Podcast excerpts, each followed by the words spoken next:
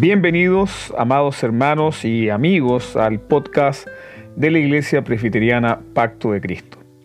En esta oportunidad continuamos con nuestra serie devocional basada en el libro de los Salmos, en el Salmo 51, los versos 8 al 14. Hazme oír gozo y alegría, y se recrearán los huesos que has abatido. Esconde tu rostro de mis pecados y borra todas mis maldades. Crea en mí, oh Dios, un corazón limpio y renueva un espíritu recto dentro de mí.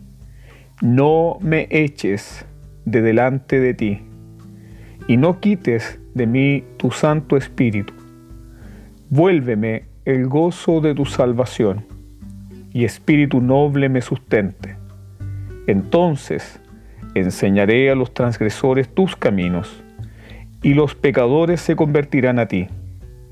Líbrame de homicidios, oh Dios, Dios de mi salvación. Cantará mi lengua tu justicia. Este salmo es conocido también como el Salmo del Penitente o la canción del Penitente. Martín Lutero, en sus 95 tesis, se refirió al arrepentimiento como una práctica constante de toda la vida cristiana.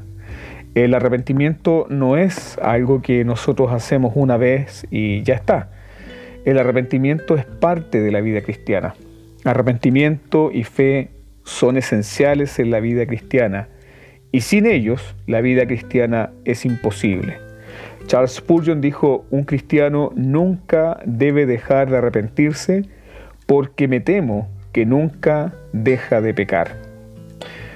Un amado pastor una vez me dijo, si quieres saber cómo hablar con los hombres, lee los proverbios. Pero si quieres saber cómo hablar con Dios, lee los salmos. Y básicamente este salmo nos enseña a cómo tratar con el pecado, aunque ese no es el tema central. El tema central del salmo es el arrepentimiento. Lo primero que nos enseña este salmo es la razón por la cual nosotros pecamos. En el verso 1 nos dice que pecamos porque somos rebeldes. En el verso 2 nos dice que pecamos porque hay maldad en nosotros. En el verso 5 dice que pecamos porque tenemos una naturaleza pecaminosa. Estos tres versos nos dan parte del fundamento bíblico de la doctrina del pecado. Sin un entendimiento bíblico del pecado, la vida del hombre y el mundo se vuelve incomprensible. Entonces Dios responde a nuestra condición de pecadores con el Evangelio. Pero mientras no nos consideremos pecadores, la Biblia no tiene ningún mensaje para nosotros. Principalmente porque la Biblia no es un libro de automejora o de autoayuda. La Biblia es la revelación redentora de lo que Dios ha hecho en Cristo para salvar a los pecadores. Todos los que han pasado por este salmo recuerdan inmediatamente cómo pecó David, pero muy pocos recuerdan cómo David se arrepintió, cómo David confesó su pecado delante de un Dios santo.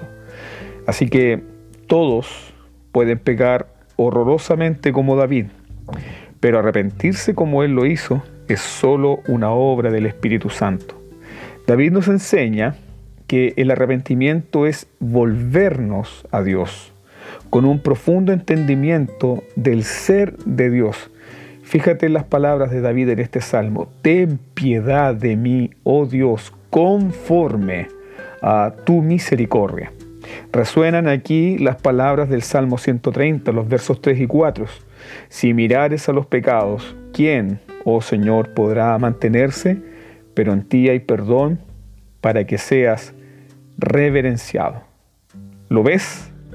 ¿Lo notas, querido hermano?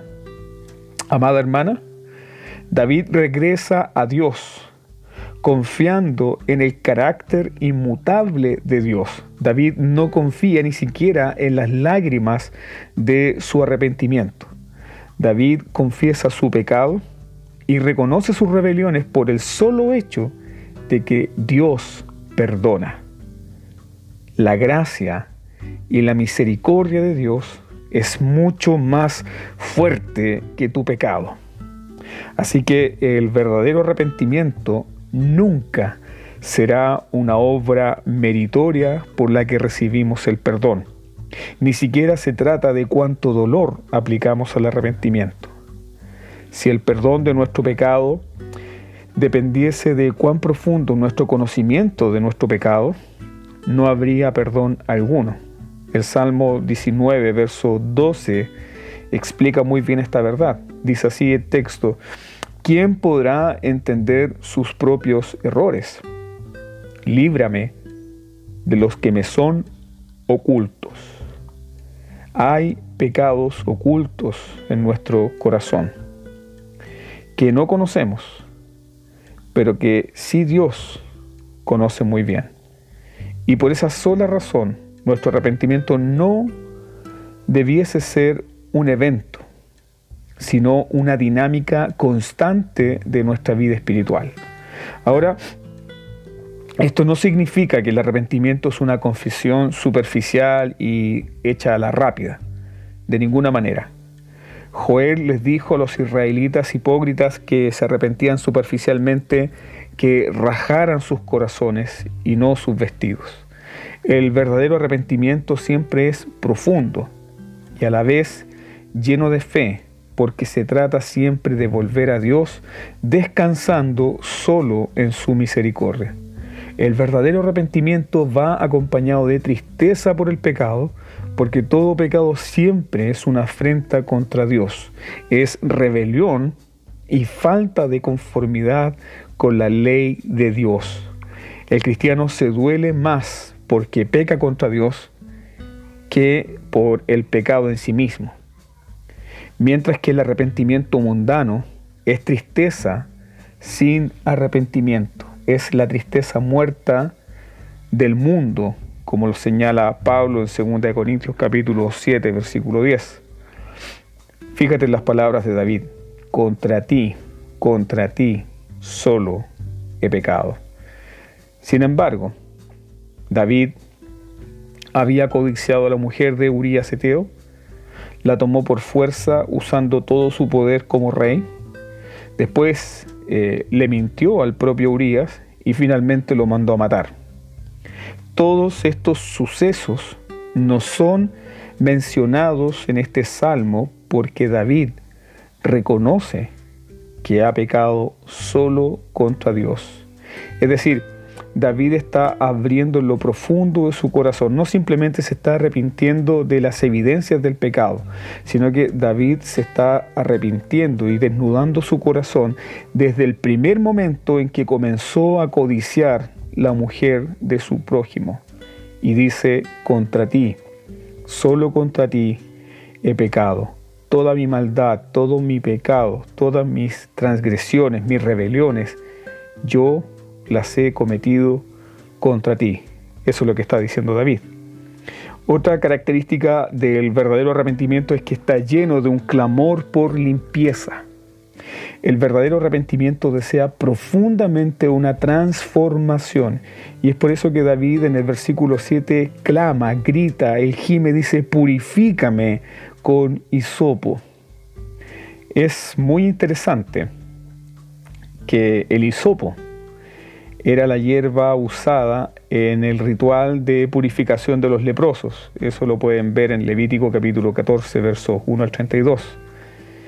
Y en referencia a esta planta, David está diciendo que eh, su restauración, su purificación espiritualmente para David es tan significativa como la restauración o la limpieza de un leproso. David está diciendo necesito ser limpiado porque estoy contaminado. Está reconociendo su inmundicia espiritual delante de Dios. Finalmente, el arrepentimiento, como lo enseña este salmo, está lleno de un deseo de restauración. Fíjate en los versículos 8, versículo 10 y versículo 12. En el versículo 8 dice, hazme oír gozo Solo tú, Señor, puedes hacerme oír gozo. Solo tú, Señor, puedes traer gozo a mi vida. Luego en el versículo 10 dice, crea en mí un corazón limpio. Yo no puedo crear un corazón limpio, está confesando David. Por lo tanto, el arrepentimiento siempre es un volverse a Dios. Crea en mí un corazón limpio. Luego en el versículo 12 dice, vuélveme, vuélveme el gozo de tu salvación. En ningún momento David dice, regrésame la salvación. David nunca perdió la salvación. No. Su pecado nunca le quitó la salvación. Lo que el pecado hizo fue robarle, quitarle, secarle el gozo. Y David está clamando desesperadamente para que Dios le haga oír gozo a través de su palabra, le dé un corazón limpio para que vuelva nuevamente el gozo, el gozo de la presencia de Dios. Ahora yo te hago esta pregunta, ¿quién está pidiendo esto? ¿Quién está pidiendo esto? ¿Quién es la persona que pide esto? Y la respuesta es un asesino, un mentiroso, un codicioso, un abusador, un adúltero.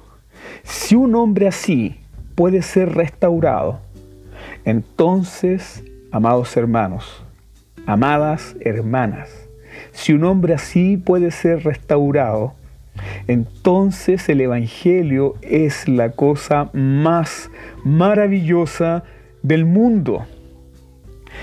Si el Evangelio puede dar gozo a alguien que se ha hundido tanto en la miseria y sacarlo nuevamente al deleite en Dios, entonces yo debo y tú debes correr al Evangelio debemos correr a Cristo desesperadamente. El arrepentimiento que expresa David en el Salmo 51 trae como fruto gozo y nuevos afectos.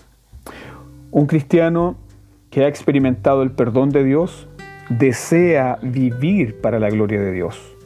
Quien comprende que Dios en su infinita gracia le perdonó, borró y olvidó todas sus rebeliones, es un cristiano feliz y agradecido.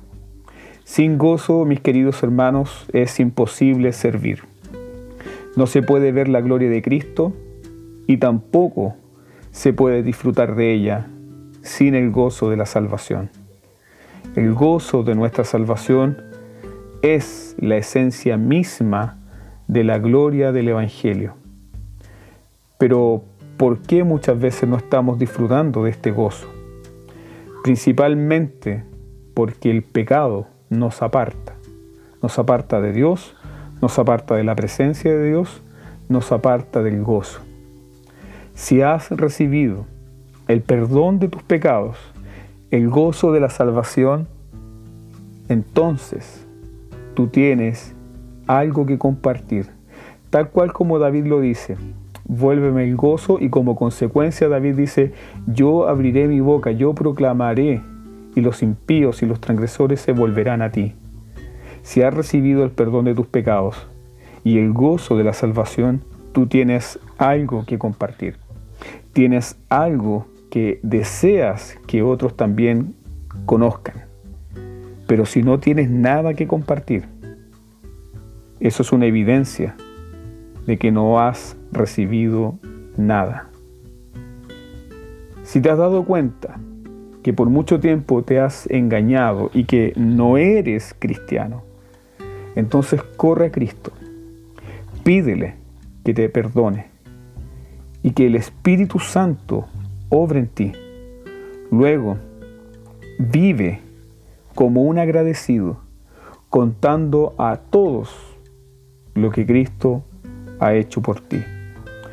San Agustín en su libro de Confesiones, en el capítulo 10 dice, porque existe un deleite que no es dado a los malvados, sino a los que te honran.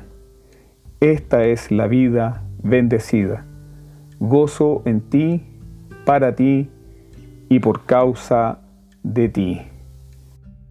Que la bendita palabra de Dios sea prosperada en tu vida, muy amado hermano, muy amada hermana. Gracia y paz a vosotros.